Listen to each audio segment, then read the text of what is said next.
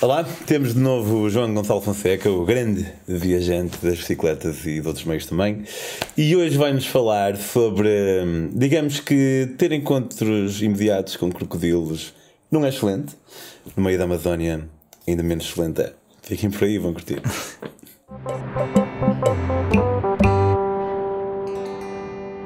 Olá João, um gosto de ter-te aqui outra Obrigado. vez. Com todo o prazer é meu. Tu aqui há umas semanas falaste de, um bocadinho de, de como te foste iniciando nestas viagens de bicicleta e tudo mais, também de viagem em família. Quem não ouviu pode voltar para trás e apanhar a primeira parte. E, e hoje vai-nos vai falar sobre um, um, uma viagem que te aconteceu na, nas Américas. É, e essa é com a família, foi com os filhos. Ah, foi com os filhos? Foi. Essa... Tu estavas. Uh, essa com os filhos, tu, onde é que começou e acabou? Portanto, essa no fundo começou em Estremoz, acabou em Estremoz. Portanto, foi o ponto de partida. Nós começámos em Estremoz, mas foi uma semana a pedalar até Lisboa. Uh, onde eu gosto de contar sempre este episódio porque eu acho piada que é o primeiro dia de viagem foi o dia em que os miúdos estavam bom, eles tinham 8 e 10 anos não é? Portanto, estavam com entusiasmo total depois de estar um Quanto ano é que eles fazem no primeiro dia? 30? no primeiro dia fizemos 22 km Ok. e ficámos no, no Vimieiro e então foi um entusiasmo total porque finalmente chegou o dia da partida, não é? Era um ano a preparar, porque às tantas quando estávamos a preparar o projeto, eles já era de vez em quando sentávamos os quatro à mesa e como é que é? Vamos lá experimentar este casaco, roupas de inverno, roupas de verão, então eles já faziam parte do projeto, davam ideias, oh, pai, se levássemos um rádio, uh, portanto sentiam-se completamente parte do projeto, não é? Decidimos partir, mas aquilo uh, já fazia parte deles também. Então o primeiro dia foi um entusiasmo total. Finalmente chegou, pedalavam rápido, porque eles tinham bagagens também, 12 kg cada um, nós já cerca de 35, 40 kg, eram 100 kg no total, mais ou menos. Uh, tínhamos duas tendas, uma tenda para eles, uma tenda para nós, dois fogões, várias panelas, um laptop, roupa, como tu sabes, né? roupa Sim. de inverno, de verão, é a casa em miniatura ali toda, pronto. E pedalámos 22 km, magnífico. Chegar à noite, um bocado complicado, por de repente, para tirar a tenda por todas. Nós treinávamos na vida tranquila de Zurique, como toda a gente, não é? Casinha, sofazinha, as suas coisinhas, e de repente estás numa tenda, duas tendas, com os teus dois filhos, a encher colchões, a cozinhar no fogão assim pequenino. Demoras quase duas horas a preparar o acampamento e duas horas no dia a seguir a tirar, eles a perguntarem tudo e mais alguma coisa. Bom, a gente está, está motivado, mas de repente estamos, numa, estamos na tenda e assim foi uma pergunta, mas estamos aqui a fazer o quê? Aliás, tem piada por causa do fazer o quê também. Antes de partir de viagem, eu estava há 8 anos numa empresa em Zurique e hoje ia decidir partir de viagem com os miúdos, mas também perguntava: vou partir para quê? Era uma das perguntas que eu me fazia. Vou partir para quê? Não chegava assim a uma conclusão, porque ia partir, sim senhora, com os miúdos e perguntava: mas com que finalidade? Que é que isto me vai trazer para a vida? Sim, senhor, se calhar é bom para os miúdos e tal, mas vou aprender. Ou, ou me apetece muito viajar e autoconvenci-me que isto é bom para eles também, porque eu quero muito ir. Também era uma das Mas perguntava, mas porquê? Porquê é que eu vou? Mas depois também perguntei, não cheguei a uma, assim, uma grande conclusão. Mas depois, como estava oito anos numa empresa, também perguntava, se eu não for e continuar aqui a trabalhar, fico aqui para quê? Então também não chegava a grande conclusão. Então entre, entre uma e outra, então vou para aquela que sempre gosto mais. Pronto. Isto foi por causa das perguntas. Mas eh, voltando à história, era o primeiro dia foi assim, no outro dia arrumamos tudo e depois no segundo dia começámos a pedalar outra vez. Estava calor, setembro, mas eu lembro que estava um dia de calor. Veio a subida da Raiolos, que é uma subida pesada, aquilo começou a ser duro e começa, começam eles a dizer: Oh pai, mas isto é pedalar para quê?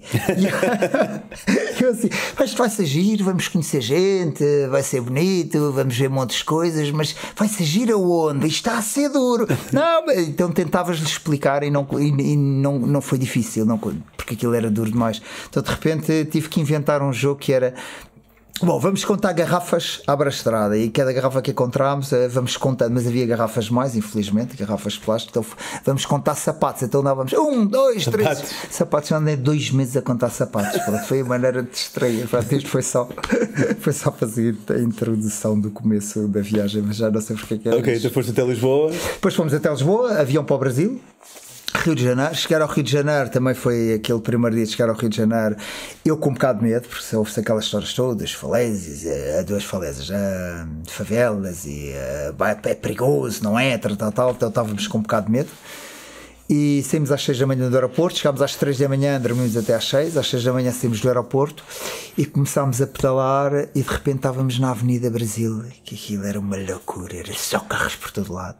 O filho mais novo, com 8 anos, a chorar, lágrimas nos olhos, tu não podes fazer nada, estás a ver, carregados, carros por todo lado a passarem a 100 hora, aquilo são três faixas a abrir, eu e a Valerie atrás, e depois começamos a ver aqueles Os putos vão à frente? Os putos no meio. No meio. Muitas vezes eh, dependia, ali iam no meio, quando era perigoso eram à frente, outro atrás, eles no meio. Quando eram estradas mais tranquilos, às vezes iam os dois sozinhos atrás, a correr, a falar o tempo na palheta o tempo todo ali, e eu e a Valerie à frente, às vezes eu com o mais velho, outras vezes eu com o mais novo, pois era, era conforme calhava, eh, havia para todas as variantes, mas sempre que era perigoso na estrada, eram eles no meio, um atrás e outro à frente.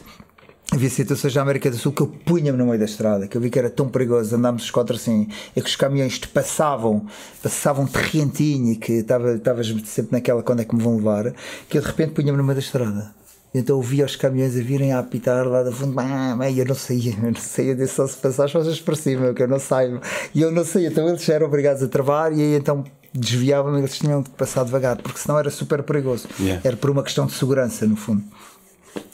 E depois, uh, Rio de Janeiro, então pedalámos nessa avenida e eu vi uma esquadra da polícia, parei e disse, epá, e fui lá dentro e fui com o miúdo mais novo. E, disse, e vi os gajos todos equipados, grandes coletes, armas, grande ecrã de televisão, ali, pá, olha, estou ali com a família, vou pedalar para o centro. Bem, eles disseram, isto aqui é perigoso, andar aqui, você não pode andar aqui e vai passar numa zona aí que pode ser perigoso. Uh, não o aconselhamos muito, não me aconselha, mas eu estou aqui não posso fazer nada. Então, olha, para ir para o centro, chega ali à frente, vá pela da direita e siga sempre. E nós, olha, fomos. E depois dissemos-lhe assim, viu uma janela grande, dissemos-lhe adeus e arrancámos e de repente veio um carro escoltar-nos com sirene. Pá, foram altamente. Vieram, então era faixa só para nós, sirenes, escoltar e pronto. Não te sentias um bocado constrangido? Isso aconteceu em Angola e eu sentia-me um bocado tipo. Foi. Assim meter-me num buraco.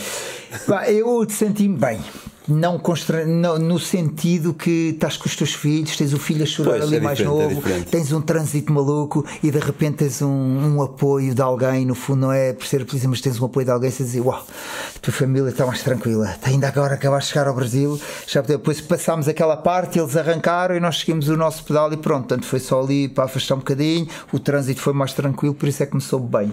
Foi nesse sentido, nesse sentido soube, soube bem. Ok, então foste, deixaste o Rio. Portanto, Brasil, depois seguimos Brasil todo em direção às, às cataratas de Iguaçu. É onde tem três fronteiras, de Iguaçu.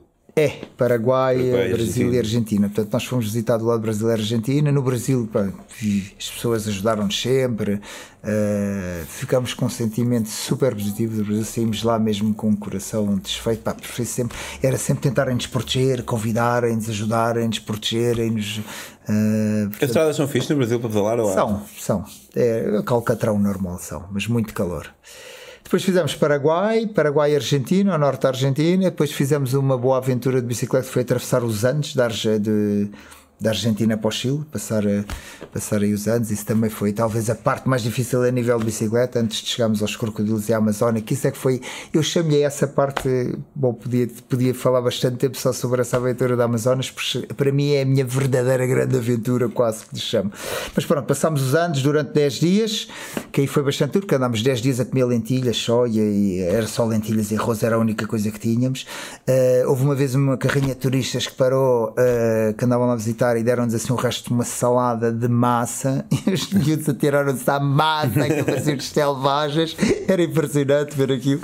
Mas foram 10 dias espetaculares, porque as paisagens eram lindas, foi duro, mas foi, foi uma boa aprendizagem também de, de não ter muito, de comer sempre o mesmo, de, de- de- Mas estavas muito tempo sem ver supermercados ou. Ali era 10 dias sem supermercado. 10 dias. 10 dias. Só montanha, montanha, montanha. Montanha, montanha, só que haviam carros que passavam, nós parávamos a pedir água, pedíamos água, já, pá, ninguém te recusa água quando vês com. E os miúdos depois começaram a servir um bocado, um bocado de marketing, no fundo, era sempre. Yeah. Quando ia pedir às vezes para dormir, estava com uma barba grande e cabelo assim, então dizia mais não anda comigo, clarinho, pequenino e tudo, era o marketing que tinha comigo, era, dava mais confiança, era um bocado mais fácil. Então chamavam sempre, porque o pequenino gostava sempre mais, era mais social, gostava mais eh, de ir dormir a casa das pessoas e o mais velho preferia sempre mais a tenda na, na selva e no campo. E, Portanto, atravessámos esses 10 dias com, com momentos de tempestades de areia brutalíssimas que tu vais a 5 a hora numa reta e vês um cicloturista do outro lado que tem uma média de 30, Yeah. portanto, só para veres a diferença.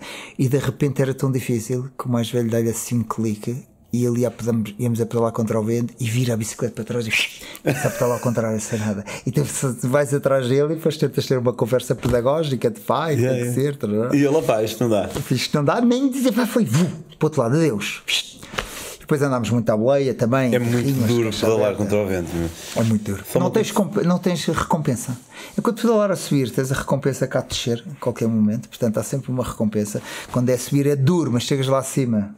Já sabes, e contra o vento não tens nada, é só contra o vento. Não há, Yeah, yeah. Não há nada que no fim te dê, te dê uma. Não há uma troca. Eu por acaso só apanhei, foi em Marrocos, em Dakla, sabes? Ah. Tenho tipo uma península e Marrocos tinha um, um vento norte. Mas é no Atlas, não? Não, não, não, é na costa. Hum. Marrocos tinha, eu, apanhei, eu não sei se é normal no deserto ou se eu tive sorte, mas apanhei grandes ventos norte-sul, muito, muito, muito, muito forte. Hum, isso é quase, nem tinha. Ah. quase nem tinha que pedalar, era espetacular. Uma vez fiz 200 e tal quilómetros e comecei boa da tarde e não acabei muito tarde. yeah. Só que entrei numa península para Dakla e, logo como é uma península, depois tinha que voltar para trás. E tive ali umas duas horas de uma amostra do que podia ser. Ah, pá, eu confesso que se tivesse aquele vento todos os dias, se calhar não. Não sei se. Aquele vento pelas costas. Não, vento para frente todos os Ah, dias, acho que não, não não ia. faz uma pessoa questionar um bocado. Pois. E, pá, Não, te sei. traz nada. Diz? Não te traz nada de. Pois. E se calhar foi isso um bocado o teu filho sentiu naquela altura. Mas Pois, que pois. feliz, vou voltar para trás. Pois. Mas depois foste lá, conseguiste convencê-lo e foste a, acabaste atravessar. Acabámos, apanhámos boleia também, apanhámos, apanhava, havia muitas pick-ups daquelas de caixa aberta, então já tínhamos o esquema todo montado, pôr as quatro bicicletas lá atrás, ir ali, lá, e, e por causa dessas pick-ups passámos às vezes eh, tipo 4, 5 horas numa pick-up atrás, cheios de frio. E isto agora voltei. E quando voltámos no fim da viagem a Portugal e fomos para a Suíça de carro, eh, o que dante para eles, eles reclamavam que era uma seca. Tínhamos acabado de chegar de viagem e eles eram assim: carrinho para a Suíça, tão bom. Yeah, yeah. Depois de andar nas pickups abertas, ao ver tudo aquilo, carrinho para a Suíça era maravilha. Yeah. Já não era aquela seca, uff, até a Suíça de carro, como era antes, antes de fazer a viagem de bicicleta, depois já era que bom. Até acaba por ser então? um bocado também uma das vantagens de viajar é que oferece-nos perspectiva sobre muita coisa, né? Eu acho que sim. Sobre não só os confortos que nós temos, mas também isso. Eu lembro-me, nós vivemos num país que se calhar o, o máximo que podes fazer de carro é pá, 8 horas do norte de Portugal ao sul de Portugal, ou 7.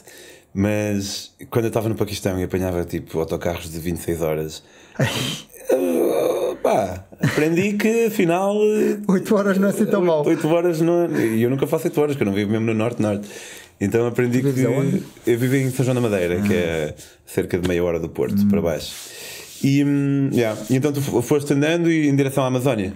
Ou... Fomos em direção à Amazónia, portanto fomos andando, depois fizemos, atravessámos o Peru, portanto a, a Bolívia, o deserto, o, o Salar de Uyuni, que também temos uma bela aventura a passar, mas vamos passar à frente, a atravessar o Salar e depois chegámos a seguir Bolívia, Peru, Peru, Equador e começámos à procura de ver se ser um rio, sempre influenciados pelo nosso rio da África, que eu contei há três semanas atrás, sempre influenciados por essa canoa nesse rio da África, depois também descemos um rio no Laos, também comprámos um barco velho e descemos o rio e agora também andámos à procura e Portanto, é uma encontramos. cena que tu fazes, às vezes. Há uma cena que começámos a fazer. Ok. Tentar sempre descer um rio em cada viagem, descer um rio qualquer de barco. Começou a fazer parte das nossas viagens.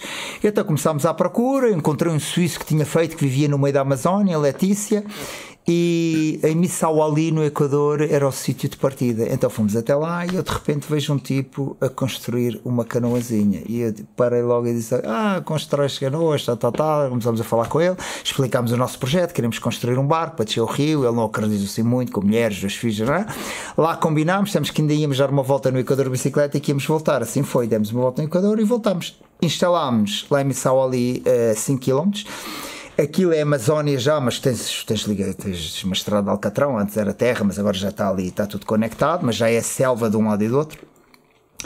E come- começámos a construir o barco. Ele, ele vivia ali, ele tinha uma casa, vivia o pai noutra casa, o cunhado noutra casa, e havia um irmão que vivia com o pai e tinha uma casa vazia. Disse, vocês podem se instalar assim. Então fomos desde o cortar da árvore. Uh, pá, eu gajo queria cortar uma árvore, todas XPT. Eu disse, pá, corta uma árvore, que já ia pontapé. Que não faz, pois que não faz a diferença, porque isto é só mesmo para descer o rio e acabou. Portanto, eu não preciso que isto me dure dois ou três anos. Disse, então esta árvore garantidamente dura-te um ano. Pronto, também. É, foi dois meses, dois meses no meio da selva. E então fomos desde cortar a árvore, trazer a árvore, ele cortou, ele fez tudo a motosserra, deitou ali a árvore abaixo, cortou pranchas ali, depois carregámos as pranchas durante duas horas até a casa dele, as pranchas já cortadas ao longo, 7 metros. Quando chegámos à casa dele, começámos a construir o barco. Ele começou a construir, ele era o mestre, nós éramos os ajudantes, mas sem piada ver os miúdos a bater, a martelar, a ajudar. Eram os trabalhos manual, o EV e o ET, yeah, yeah, era aquilo, era construir o barco para descer a selva. Aí houve uma particularidade: é que de repente o vulcão Cotopaxi entra em erupção e passa a alerta amarelo. Uh, passa a alerta amarelo e, e então veio, aparece duas pessoas da Câmara Municipal a querer registrar o número de pessoas que viviam ali e disseram-nos Uh, bom, aqui está previsto o vulcão Cotopaxi está em erupção, uh, começou a erupção, as pessoas ali à volta já foram evacuadas. Ali era o rio Napo, que é um afluente do rio Amazonas, nós descemos parte do rio Napo e depois do rio Amazonas.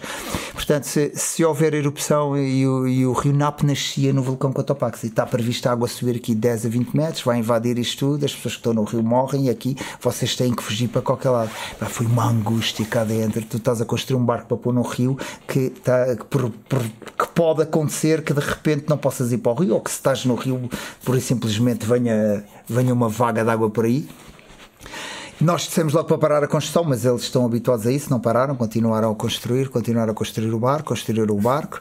Eu cada vez que ia ao site, depois ia a 5 km, ia ao site oficial do Equador ver como é que aquilo estava e cada vez que ia lá vinha sempre com uma angústia, porque era sempre epá, cinzas 1500 a 2000 metros de altitude, aldeias evacuadas ali ao lado, e nós assim, não, isto não dá para ir com os medos, isto vamos para o meio da selva, o vulcão está assim. E depois a angústia deixou de ser o vulcão e já de vez em quando entravas naquela coisa, mas vamos dois meses para o meio do nada, sem nada, para o meio da selva com os miúdos, era assim, eh, foi um período que nos angustiou um bocado, porque porque sentimos mesmo que íamos uh, perder assim demais, íamos sair completamente fora da civilização. Bom, acabamos por ir. O nosso mar, que tem um vulcão Cotopaxi desenhado atrás, acabamos de desenhar um crocodilo de um lado, uma, uma anaconda do outro e o vulcão Cotopaxi atrás. Tínhamos um tejadilho com uns, com uns tubos para recuperar a água da chuva. Tens fotos era água que nos víamos. Tenho fotos, filmes, Instagram, tenho isso tudo. Uh, no Instagram ainda não tenho, nunca pus, mas okay, tenho no Facebook, no pedalar devagar, mas vou pôr. E, e depois comprámos 20 kg de arroz, 7 kg de lentilhas, Uau. 7 kg de lentilhas que não, era preciso, não eram preciso tantas porque a gente pescou muito e as pessoas ofereciam muito peixe. E depois fomos a rio abaixo com várias aventuras pelo rio, o barco quase a virar, com uma tempestade, que o barco quase que nos virou e era tudo histérico dentro do barco. Eu aos gritos com minhas rema para a frente, põe a banca, porque era assim o barco empurrava e estava assim a virar. E a Valéria pendurava-se de fora para fazer força, que era por causa do vento para virar o barco. E o o meu filho mais novo também a pendurar-se e o não a pendurar mentira o da frente a fazer a alavanca, a Valéria a pendurar-se, eu a remar também meio de fora do barco para tentar chegar, para tentar chegar à margem. Girava, assim, não, não morríamos, provavelmente. Não morríamos, mas exato. era. Perdia, era estavam quatro bicicletas lá dentro, pois. estava tudo lá dentro, era, era, era, estava tudo. Portanto, yeah. era, e, ouvi, e ouves muitas histórias de barcos que viraram, de barcos que viraram, ondulação a formar-se dentro de água por causa do vento e da tempestade, começas a ter ondulação e, e empurrar muito. E depois então, ouvi muitas histórias dessas. Pelo vento pelo vento. E pela ondulação também um bocadinho. Pela ondulação e pelo vento. E o barco era, era, tinha uma largura de 80 cm na parte mais larga, eram duas pranchas no fundo e então estava muita superfície, aquilo não, não enterrava muito, onde sentias ali tipo, parecia, não era uma prancha de surf, claro, estava um bocado dentro da água, mas estava bastante à superfície, então sentíamos que aquilo estava muito levezinho e que facilmente se podia virar. Pronto, chegámos à margem, saímos. Outras alturas que ficámos presos, não sei se foi já para a história dos crocodilos ou não, dependendo do tempo também. Diz diz. Não sei se foi já para a história dos crocodilos ou não. Uh, sim, temos, temos, temos algum tempo. Sim. É. Então houve outras, outras partes ao longo dessa viagem que, pá, tipo, uh, vais a remar e, e, e, há muitos troncos dentro de água, muitas árvores. E então tu vais, vais sempre naquela de não ir bater contra as árvores, até com medo que o próprio barco parta. E então. Uh, o rio começou-nos a empurrar tanto para o lado, eu, rema, eu remava com os meus Tinhas que remar muito ou era mais ir com a corrente? Eu deixava muito, eu deixava quase sempre ir com a corrente, mas ia no lugar do castigo. Às tantas já sentia o lugar do castigo cá atrás, que era sempre no controle. Se há troncos, não há, já me sentia um bocado castigado, mas deixava muito ir com a corrente, muito. É, mesmo que a corrente rede era pequenina, deixava muito. Às vezes com os miúdos dizia: Bom, bora lá avançar um bocado, se a gente não avançava. Ah, bora lá, 50, agora contar até 50. Um, dois. Era eu de um lado, o outro miúdo do outro e o outro à frente fazer alavanca só, só para virar para um lado e para o outro. E então o rio começou a virar e de repente batemos contra uns troncos e ficámos ali presos. E não saíamos porque a corrente estava-nos a empurrar, não saíamos dos troncos. E ai, tentava, tentava maneiras de tirar, empurrar para trás, para a frente, aquilo não saía, até que eu saio fora do barco. Cada vez que saís do barco, eu tinha comprado quatro botas de borracha para toda a gente, à noite protegíamos bem dos mosquitos, tudo, mas era sempre a paranoia, porque começámos a ter paranoia com as, com as raias, porque há muitas raias, e as raias, quando, quando tu andas a abrir a água, elas com, com a cauda uh, picam-te Ok. e abrem-te um buraco que eles dizem. Sério? Pá, é pessoal lá estão sempre a mostrar cicatrizes e dizem pode deixar uma mais duro que existe, mas aquilo é as lágrimas caem-te, que aquilo é uma dor. E eles a contarem-te assim estas histórias e a mostrarem-te a cicatriz. E eles dizem que fura através da bota de borracha. Ok. Portanto, então é sempre uma paranoia. Eu saí do bar, comecei a puxar a corda com os três lá dentro, mas era impossível. E então saímos todos do barco, éramos os quatro a puxar o barco, cá para a margem, a puxar a corda, bora, vamos tirar, bora, vamos tirar, bora, vamos tirar. E lá tirámos o barco, subimos o barco da margem, depois entramos para dentro e remar forte para passar ao longo dos troncos Yeah. outra vez assim. Portanto, há várias, tivemos várias histórias assim ao longo, de- ao longo da Amazónia. Foram dois meses que foi rio, aldeias e selva, rio, aldeias e selva, e era, era, foi só viver assim. Eu acho que é das experiências que eles gostaram mais. Quando se fala que é gostaram mais para eles a Amazónia, aquilo ficou-lhes também. eh, Gostavam imenso de pescar, eh, tomar banho no rio, E pesca-se fácil? pescar piranha, pesca- pescas fácil Todos os dias. todos os dias, muita gente a dar-te peixe. Ah, mas pescar piranha, eles dizem lá que a piranha também não. ah, mas é a relação que eu percebi, é um bocado o mito delas te atacar. A piranha, segundo eles, de quando andas a nadar, não te vem fazem- atacar. Nós chegámos a uma aldeia em que um dos pescadores não tinha um bocado do dedo do pé, que uma piranha lhe tinha comido o dedo do pé. Mas isso é porque ele eh, estava a recolher as redes e estava a andar no fundo, com os pés no fundo. Então ia fechando a rede e à medida que fechava a rede eh, veio uma piranha ao pé e mordeu. Pois, E nessas jeito. situações, nessas situações é, é que acontece isso. E eventualmente encontraste com. E, e depois andávamos sempre a querer ver crocodilos, andávamos sempre a querer ver crocodilos, a querer ver crocodilos. E houve um, numa aldeia perguntamos ao senhor, ele chamava-se Terceiro António. Então, Terceiro? Terceiro António. Então perguntámos aquilo, era uma aldeia tinha pai quatro casas, não tinha eletricidade. E perguntámos, ah, gostávamos de ver crocodilos, como andávamos sempre à procura disso. Eu sei onde é que há, vamos ao fim do dia, vamos com o meu barco, já era no Rio Amazonas, e vamos ver crocodilos a uma lagoa. E, e- antes de ir, o irmão do terceiro António conta-nos: Ah, eu estive lá.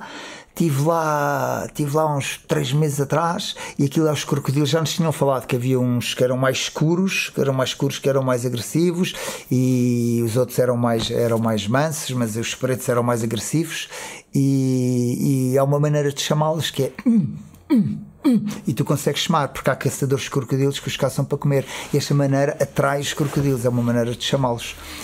E ele disse: Estive lá, chamei-os, dei-lhe dois tiros, está lá a carapaça, vocês podem ver a carapaça dele e tudo. E gente, "Tá bem. Então deixámos o nosso barco, carregamos, claro, e fomos no barco do terceiro António. Tivemos dois dias nessa aldeia espetacular, os miúdos conduziam o barco, andavam lá de um lado para o outro, lá com o senhor e tudo. Então subimos o rio a motor, para aí durante 10, 15 minutos, vem.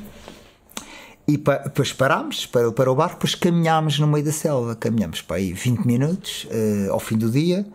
E depois, entretanto, anoiteceu e ele disse: Agora esperem aqui que eu vou buscar ali as canoas para irmos dentro da lagoa. E quando ele traz as canoas, traz-me três canoas, super baixinhas, super perto da água. Uma com um buraco que eu vi água a entrar e disse: Pá, terceiro António, eu nisto não vou. Eu nisto não vou para o meio da lagoa. Vi crocodilos, tu bem, mas não me levas nisto. Ah, pá, isto não há problema, está para já agarrar um bocado da terra. Tu, tu, tu pôs ali no buraco, tens aqui o prato da sopa que é para ir, a- ir tirando a água. E disse: Terceiro António, não vou com os meus filhos para aqui.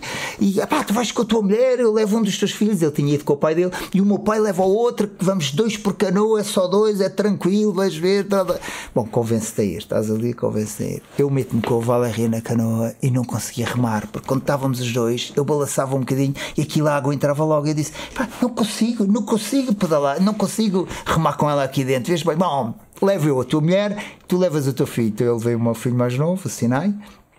A Valéria foi com, com o terceiro António e o pai do terceiro António com o meu filho mais velho. Tu entras na lagoa, estás mais tranquilo, pronto, sentes ali o barco. Eu ia naquele barco do buraco, ia sempre a tirar água, dizia assim: pá, rema devagarinho, rema devagarinho, não mexas muito. Aquilo, entretanto, ficou noite. Sentes, pronto, como vamos ali todos juntos, sentes uma tranquilidade tranquila. Vês os olhos dos crocodilos com a lanterna, não havia muitos, tenho que dizer que não havia muitos, havia alguns, e eles ficam sempre nas margens de repente, mas aquele, aquele ambiente, tu estás só selva à volta, numa lagoa, meio, sabes, tu sabes que estás no meio da Amazónia, que é só selva, que estás no meio de um lago, numa canoa pequenina e que estás ali para ver crocodilos. Yeah. É assim uma sensação, é de outro mundo, foi assim uma sensação completamente, foi especial, foi completamente diferente de todas as outras que eu tinha tido. E o pai do terceiro António afasta-se com o filho mais velho. O pai do terceiro António era o segundo António? Talvez, não, não sei se ele deveria ser o segundo António, mas eu acho que nem ele se chamava, nem se chamava António.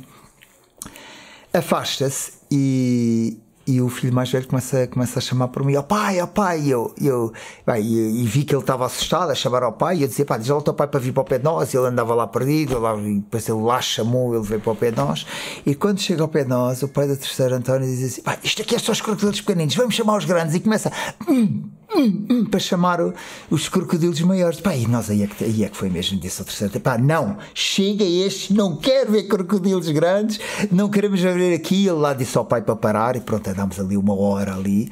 E depois chegámos ao fim, chegámos ao fim, pá, foi, foi, chegámos ao fim, pronto, vimos os crocodilos, arrumámos a canoa e foi uma sensação eh, completamente outro mundo, foi a nossa grande aventura da Amazónia, porque mais tarde encontramos um senhor que era caçador de crocodilos noutra aldeia onde ficámos uma semana e que ele foi ele convidou-me para ir à caça de crocodilos com eles, mas eu não fui, e não fui para ir caçar crocodilos de, de, lança e tudo. Já não tinha interesse em andar a caçar os animais e depois, além do medo, também não tinha muito interesse, havia as duas componentes. Mas uh, uh, ele tira umas fotografias onde ele tem as armas de caçador de crocodilos e está naquela posição imponente de caçador e foi e ficámos aí uma semana e os miúdos foram à escola no meio da Amazónia também. Uh, e teve piada que eu estava um bocado com receio que os filhos se habituassem muito aos adultos Yeah, não quisesse estar com outras crianças, estávamos muito com adultos, mas eles contavam com outras crianças, iam à escola de manhã e à tarde eu deixava de ver que eles passavam a tarde inteira com os miúdos da Amazónia, andavam lá, pá, e era espetacular. E essa aldeia, só para terminar, que eu achei essa aldeia onde ficámos uma semana, as coisas giras, é que nessas casas quando o rio sobe, o rio fica sempre invadido a aldeia toda e os putos vão para a escola de barco.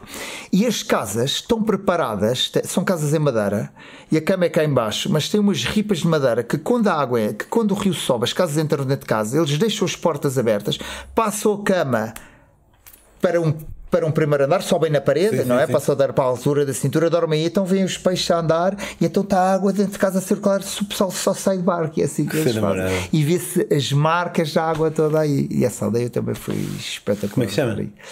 Essa aldeia? Sim. Não me lembro. Não me lembro, porque foram muitas e uma delas chamava-se Portugal eles dão nomes assim às aldeias. Estamos numa aldeia, estávamos a dormir numa aldeia, ah, é Portugal, aquela aldeia chama-se Portugal, no meio da Amazónia. E aldeias assim que mudam de sítio, às vezes com derrocadas de água, as aldeias mudam. Está aqui durante 5 anos e de repente começa a água a vir, aquilo, manda aquilo tudo abaixo e a aldeia muda toda para Como a aldeia sítio. da luz em Portugal, não foi? Como a aldeia da luz em yeah. Portugal. Incrível, Paulo, muito obrigado. Obrigado, uh, gostei muito. Um, ehm, eu vou aqui, quando estiveste cá outra vez, não falei das tuas viagens também. Tu organizas, uh, vai, és guia da Índia? Sou guia da Índia nesse trabalho para a Landscape hoje em dia e, portanto, faço viagens na, sou da Índia uh, e do Peru. Okay. Do Vietnã agora eh, já não, já fui, mas eh, agora Índia e Peru. Portanto, Índia do Norte, no futuro vou fazer Índia do Sul e Peru, que é uma das profissões que eu agora também gosto muito. Está, está é. como tu também acho, não? Sim, vou, vou entrar agora para, a Vais entrar agora, então são os colegas, mas é, por acaso é, é uma profissão que me dá bastante prazer poder passar um bocado, não é? Daquilo que da nossa maneira de ver, de viajar ou de ver o mundo. É só uma maneira, há milhares de outras, não há corretas nem incorretas, é só uma das maneiras, mas pronto, dá-me dá prazer e gosto bastante de tentar passar a, a essa maneira de viajar. Yeah, e quem quiser viajar com o João pode dar uma, uma saltada no site da Landscape e tem lá as viagens dele. Podem segui-lo também em joãogoncalo.fonseca no Instagram. E um, quanto a nós, Uh, se quiserem seguir as minhas próprias aventuras, podem fazê-lo em Pedro on the Road. Se quiserem apoiar a Metamorfose, podem começar com os meros 2 dólares ou 2 euros por mês, que não é muito dinheiro. E é bem sentido, a Metamorfose precisa, precisa de vocês para continuar. Podem também apoiar comprando os meus livros em daquiali.com. E falando nisso, o próprio uh, João aqui também tem o Pedalar Devagar, que não existe neste momento, mas pensas em Normalmente vai ser uma reeditar. Sim, brevemente, Portanto, fiquem atentos. Obrigado, João. Obrigado, Pedro. Foi e um prazer estar aqui. Igualmente. É.